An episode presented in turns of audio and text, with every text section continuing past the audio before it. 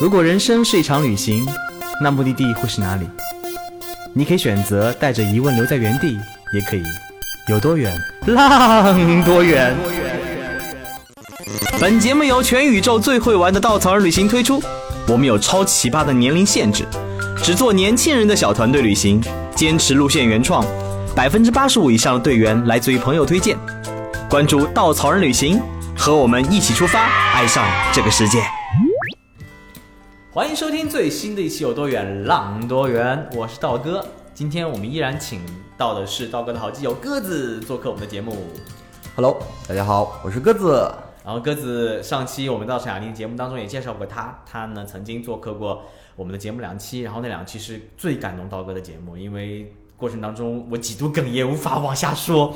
那个关于三十天在草原上放羊这件事情，那种生活状态，真的深深的影响道哥对生活的追求跟生活的状态，也给了我很多的力量。然后，嗯、如果听过那两期节目呢，也知道鸽子曾经他在上海生活，后来放弃自己生活去了大理。然后如今呢，鸽子生活状态又开始产生了改变。来，鸽子说说你最近在干嘛？呃，其实我离开了大理、上海了之后，然后前往大理，在大理生活了一年。然后一年了之后，我现在的状态的话，我就是目前是离开大理了。嗯、我到了昆明，然后到了昆明的话呢，我在昆明定居，买了一个小小的房子，因为房价真便宜啊。一个是舍不得离开云南的，是因为离云南生活成本其实挺低的，如果自己做饭吃，一千块钱你吃喝玩乐一个月就够了一个人。那么剩下的在为什么会选离开风花雪月的大理，要去到昆明这一个可能正在冲击二线省会城市的一个地方，就是因为在昆明，你想去大理很方便，想去版纳也很方便，想去普者黑也方便。更重要的是，今年昆明到大理的高铁通了，原来的话要八个小时的车程，八个小时八到六个小时的车程，现在两个小时的高铁就能到大理了。也就是说，我在昆明如果待腻了，我就可以到大理去租一个小房子，然后继续生活，这会是一个非常方便。所以我现我突然想到一个生意经哎，我们那么多领队在云南带队，你要不把你的房子再买大一点的，然后开几间小房子租给他们，你看又能保证你的生活，还能成为小地主啊！是现在的话，现在云南限购了，我也想今年限购了，刚限购。哦所以你在限购前买的，对，昆明刚限购，赶快娶云南老婆，你就有户口可以再买一套了呀。啊！女人的事情先不说了。听说那个鸽子有女朋友了呢？是的，是的，你的豪言壮语呢？你曾经发不是不是发誓，你曾经赌咒发誓说你要嗯怎么样子了解中国的五十六个民族的美女。再浪荡不羁的豪言壮语，遇到一个你爱的人，什么都得收一收了。你这狗粮撒的，好想把话筒关掉，真是。所以，其实我们这一期节目呢，不聊旅行，也不聊目的地，嗯，聊聊生活。呃，鸽子是我认识人当中最能享受生活状态、最有自己想法，而且愿意去实施的这么一个人。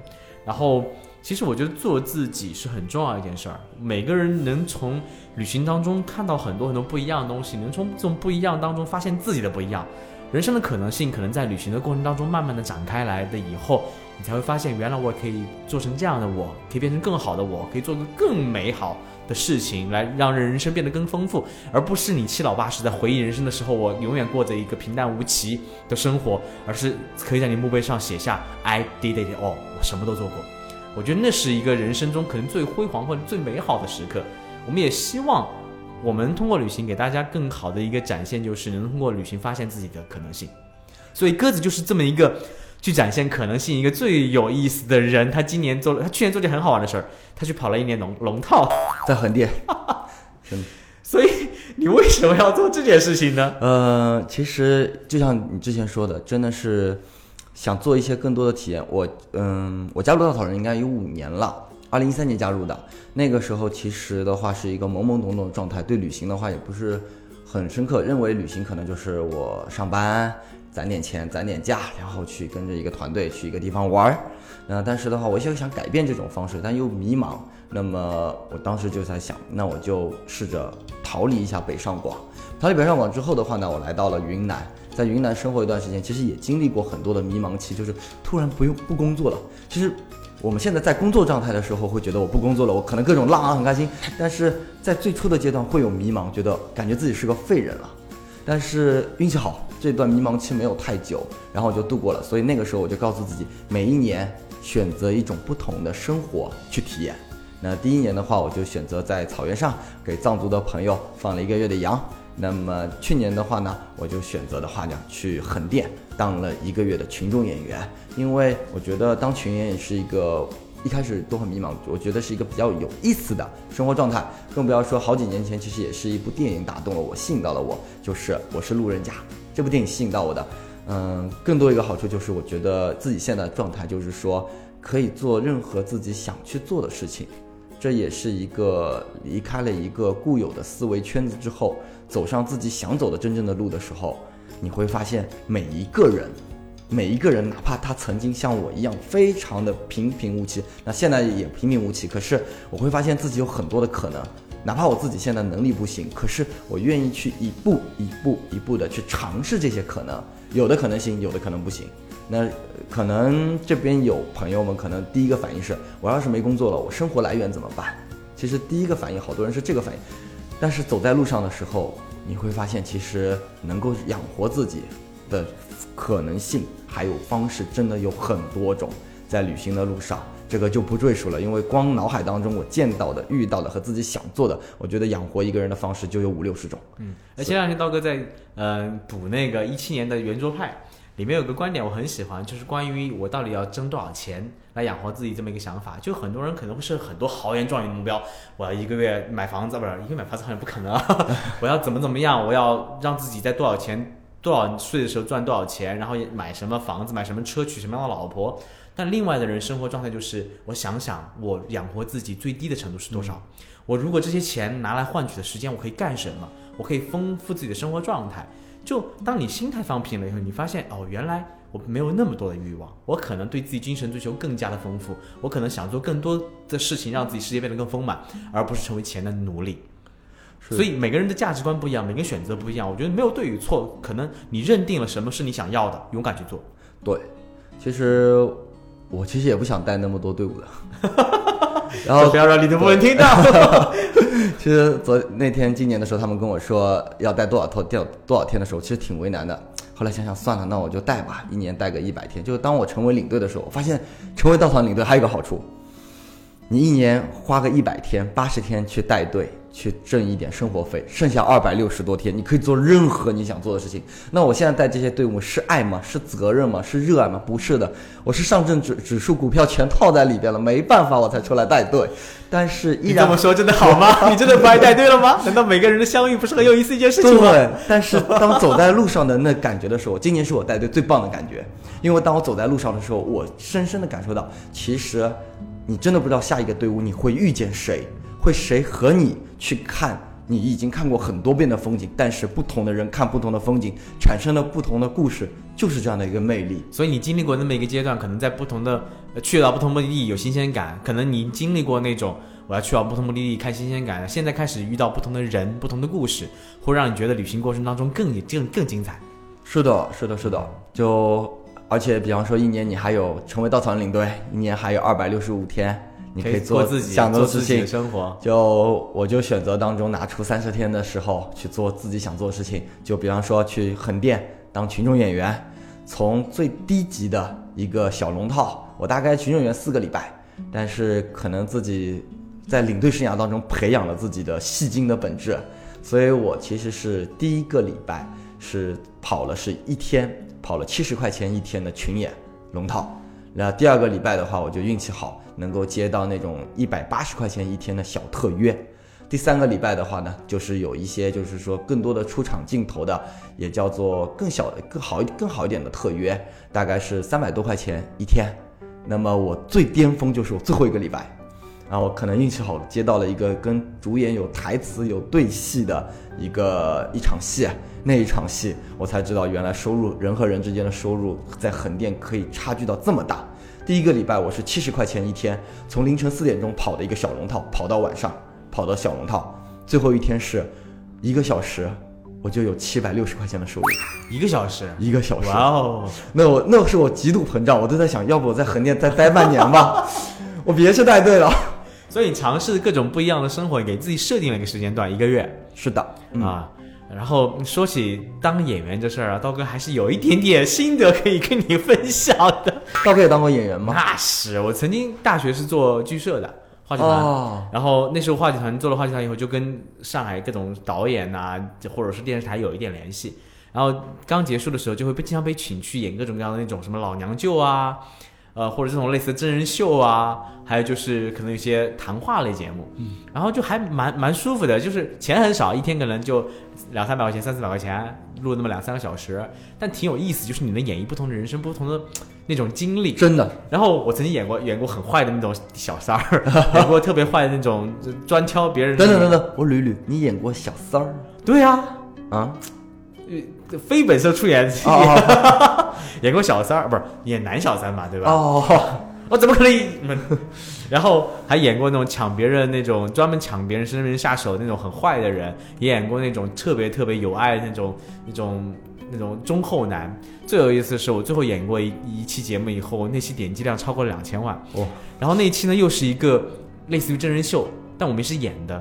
于是导致了穿帮了，有人搜出来了我的前面的信息，然后导致我再也没有接到任何龙套信息了。哎呀，那好难过啊！我的演艺生涯就这么断了。太可惜，太可惜。的确，那个时候我们也经常能接到一些通告，就相亲节目的通告，然后到南京啊，到不到某个某个京啊，哎到某个市啊，说出来了，哎呀，一下子，然后一些会不会疯掉的节目？相亲节目的通告是挺有意思的，而且，嗯，其实横店的话，感觉我其实现在经常会推荐我的队员们，如果大家就是虽然我们是上班的，可是每一个上班的朋友，我相信都是有一颗想要去尝试更多的景色、更多的经历的人的心，所以那时候我更多的会推荐他们去横店试试看。你比方说，你请了一天的假期，礼拜一你去办个演员证，以后每个周末你就不用操心去哪里玩了，每个周末你跑到横店去，上海这边就能坐高铁、坐动车到横店去，周末去拍个几部戏，然后再回来。你可能是可能会成为一个，比方说行走在民国街头的那个，就是说小毕业三儿，呃小瘪三儿，或者的话呢，可能会成为比方说那个叫什么，在青青楼当中一掷千金的土豪，也有可能在那个上百个人战场当中拼杀的小兵儿，也有可能对吧？就端着三八大盖在那边说哟西。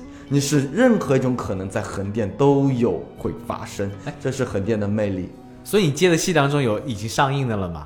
都没有，都还没有。都都在广电审批。哎，那你最大的一部戏就是投资最大的是哪一部来着？哎呀，其实我怎么说呢？就我都不记得了。呃，我拍过大概十来部片子，十来部十来部一个月，十来部，我挺拼的，啊，挺拼的，一个月拍过十来部。嗯，我记得应该是印象最耗资最大，可能就是白客出演的一部叫《明红传》。白客演的还是投资最大的？呃对对对，哇哦！因为剩下的全是抗战神剧，就是你原来抗战神剧还在不停的演。哦，太多了，我拍的一半全是抗战神剧。那你都是演日本不是呃演演什么什么鬼子？对你比方说白天演一个八路军，下午了换件衣服就演个日本鬼子，然后等到晚上的时候，你可能就演个在淞沪战场上面抗战的国民党小兵儿，然后战炮火连天那种感觉，我整个人都大懵掉了。就是非常精彩。那除此之外的话，如果对抗战片演腻了，你可以演古装戏，拿着塑料的大刀在那边砍啊砍来砍去，呃，还可以骑着马策马奔腾，嗯，真的是任何可能都可以在横店去尝试很多东西，而且也能够遇到很多的人。哎就是那你为什么想着要停下来去做一个月的巡演呢？嗯，就是想看看横店，或者说一个是想看看自己行不行，一个想我不能老在带队的时候说给各种演戏精，老说自己是戏精，得证明一下自己是不是一个戏精。那么还有一个的话呢，其实看上去演戏很风光，但我觉得真的是走下来的时候，我会发现横店是一个饱含着辛酸苦痛的一个地方，他的的辛酸泪大过一个人的成功喜悦。所以每一个明星他的从横店走上来的路，真的是都是非常不容易的。那么也想自己作吧，我觉得自己，嗯、我怕自己就是说旅行的感觉太飘了，让自己会觉得不真实啊。因为每天看那么多风景，所以我特地去横店这个地方比较辛苦的一个地方，想去感受一下，看一下自己是否依然对这个世界抱着一个什么都能接纳的心，而不是渐渐的变得浮躁。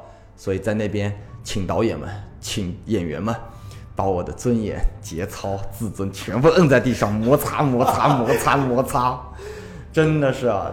我听说你在差点被人那个潜规则啊，哦哦，是的，还是被男的潜规则啊？哎呦，是是一个来这段好好的详细描述描述。呃，其实当时也就是演那个七百六十块钱一个小时的戏嘛。哦，演完了之后的话呢，有个小哥哥挺帅的，但是我其实对明星没什么印象，好像是一个小小小小小小的明星，就是经常出演一些配角的角色的小明星。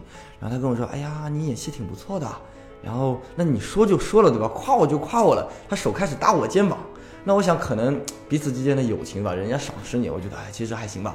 然后那他说你就从了吧，人家小鲜肉啊，呃 那履历上可以写上去了。看我是个小鲜肉，其实倒不是小鲜肉，就是一个非常帅有阳刚之气的男生。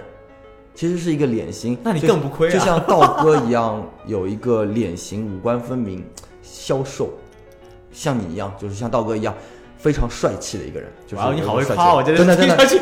但是当时首先销售不是我，轮廓那个明显也不是我。哇，这个夸这我真的是都不知道怎么接。这一年节目过去，你已经被人挖出这么多信息了吗？难道？哎，所以呃然后后来的话，那聊就聊天吧。啊那你搭我肩膀，那搭我肩膀，那我也不反抗，对不对？没搂你腰，对，然后就开始这手沿着我背上的脊椎开始慢慢的往下滑，然后谈的话题的话他越来越暗示性强，就摸到我腰的这个时候，他最终说出来，他说，呃，你要不要搬过来跟我同居啊？这样子的话，我以后有些戏可以带着你一起拍啊。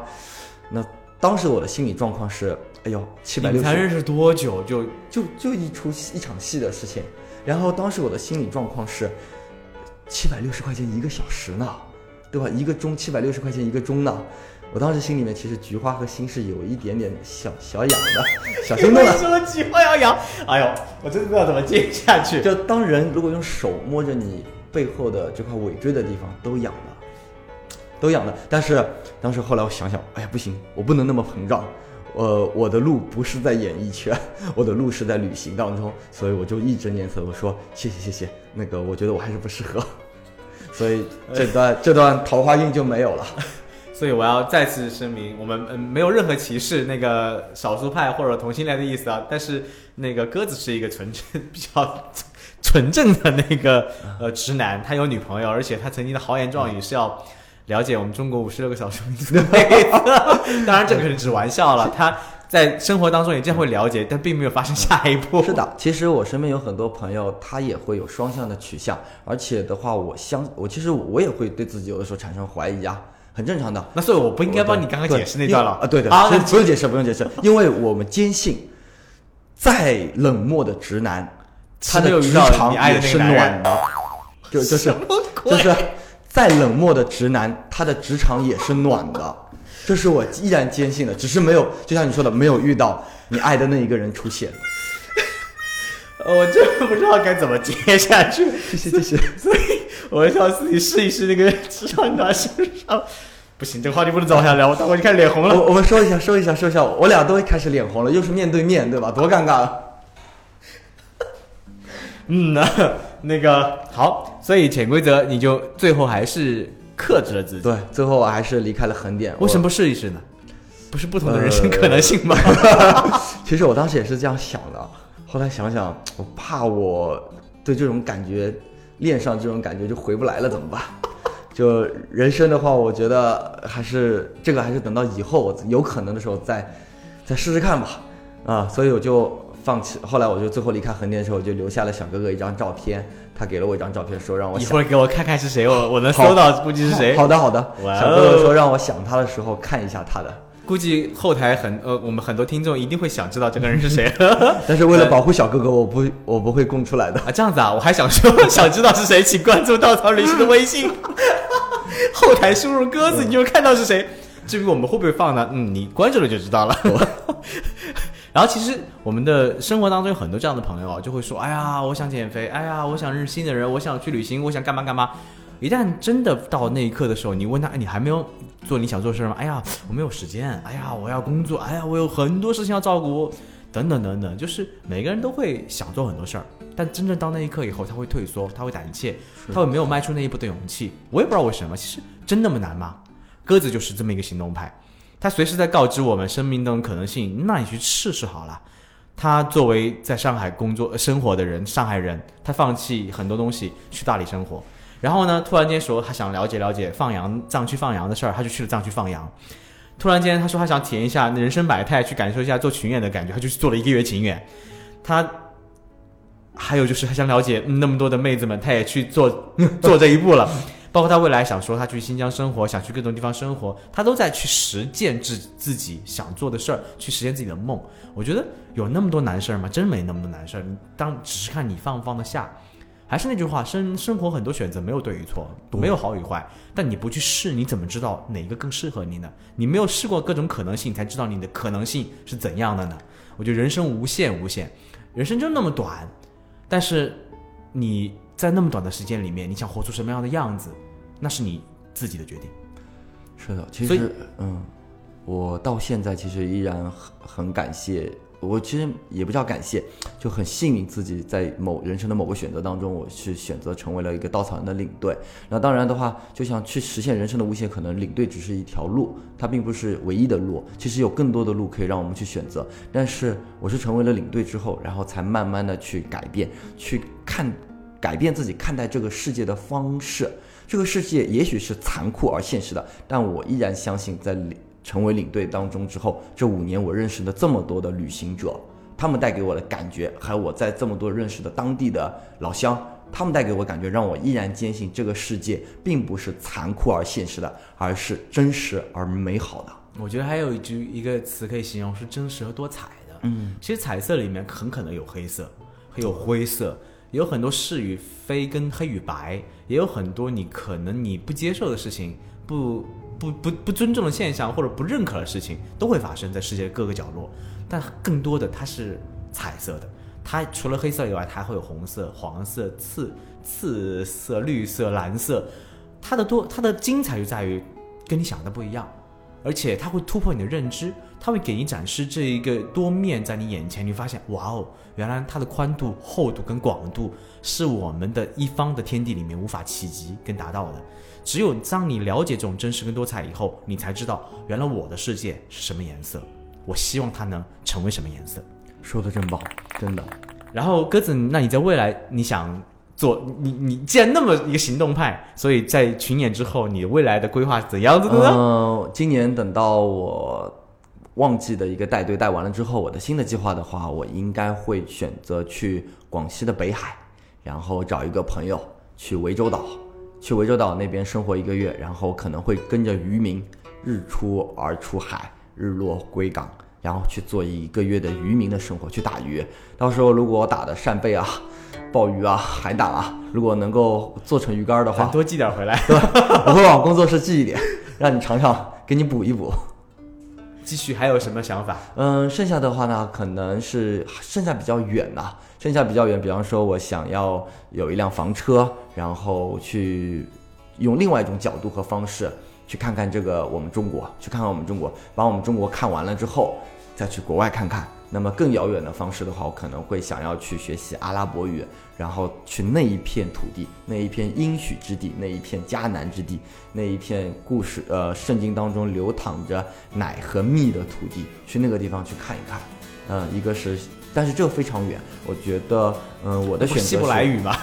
呃，呃 不是阿拉伯语吗？我以为我以为埃及和巴基斯坦都是说阿拉伯语的。但你刚刚说的一篇留着奶跟蜜的应许之地，应该是以色列。以色列是吗对，以色列是嗯希伯来语，不过阿拉伯语可以去更多地方可。以去更多地方，而且在以色列，其实阿拉伯语也通的。哦，那等到，呃，但是这些会是比较遥远的，是可能第二年和第三年的计划。但是当前的这一年，我觉得先做好当前这一年我想做的事情，就是去北海做一个渔民，去在海上做一个和怒海抗争的男儿。我觉得男人的梦就应该在水蓝色的大海中实现。每次跟鸽子聊天，就是内心充满了火，总觉得。虽然我现在在做一件很幸福的事儿，在做自己喜欢的一份工作，但有的时候听到鸽子的梦想，总觉得我是不是还有更多可以喜欢的事去挖掘？嗯，是不是有更多想做的事儿可以做？比如这周末两天在家看了两看了两天的那个《延禧攻略》，总觉得好像有点浪费时间。哎，我是不是应该可以拿出来做更多好玩的事情？去横店嘛，去去做个去去做个群演。我觉得你的戏路应该是挺广的。真的我我是演妖艳贱货，还是演那种阳刚之男的？哎，都可以啊。所以我是比较菊花一紧 啊，想献个身去去去演个什么男几号来着啊？哇，我潜规则。哇，横店小鲜肉真的是好多，小鲜肉又多又年轻，皮口肤又味是一颗嫩，小鲜肉的，那就那就是小萝莉又多，漂亮的姑娘 哇，真多。嗯，这这动机不纯，动机不纯。我们罗成店是感受不一样的人生状态，我觉得这样子的话，你演戏是最好玩的，可以体验不同的人生。嗯，成本比较低。嗯，其实鸽子可以说是稻草人领队中很有代表性的一位。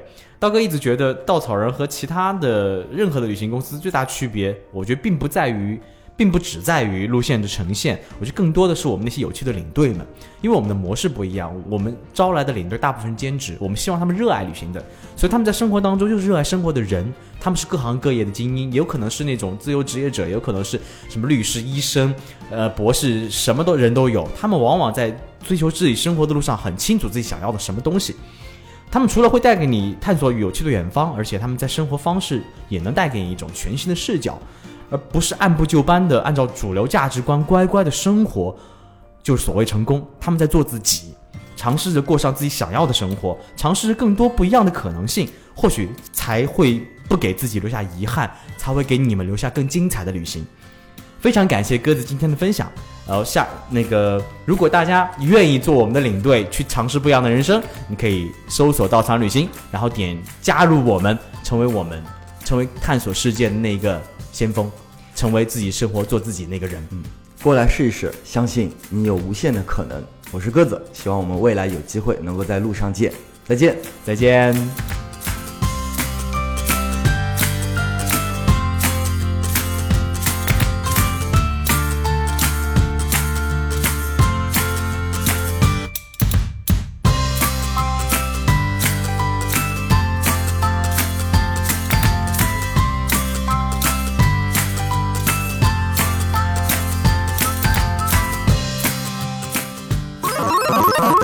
请搜索“稻草人旅行”，和我们德艺双馨、颜值出众的领队一起出发，爱上这个世界。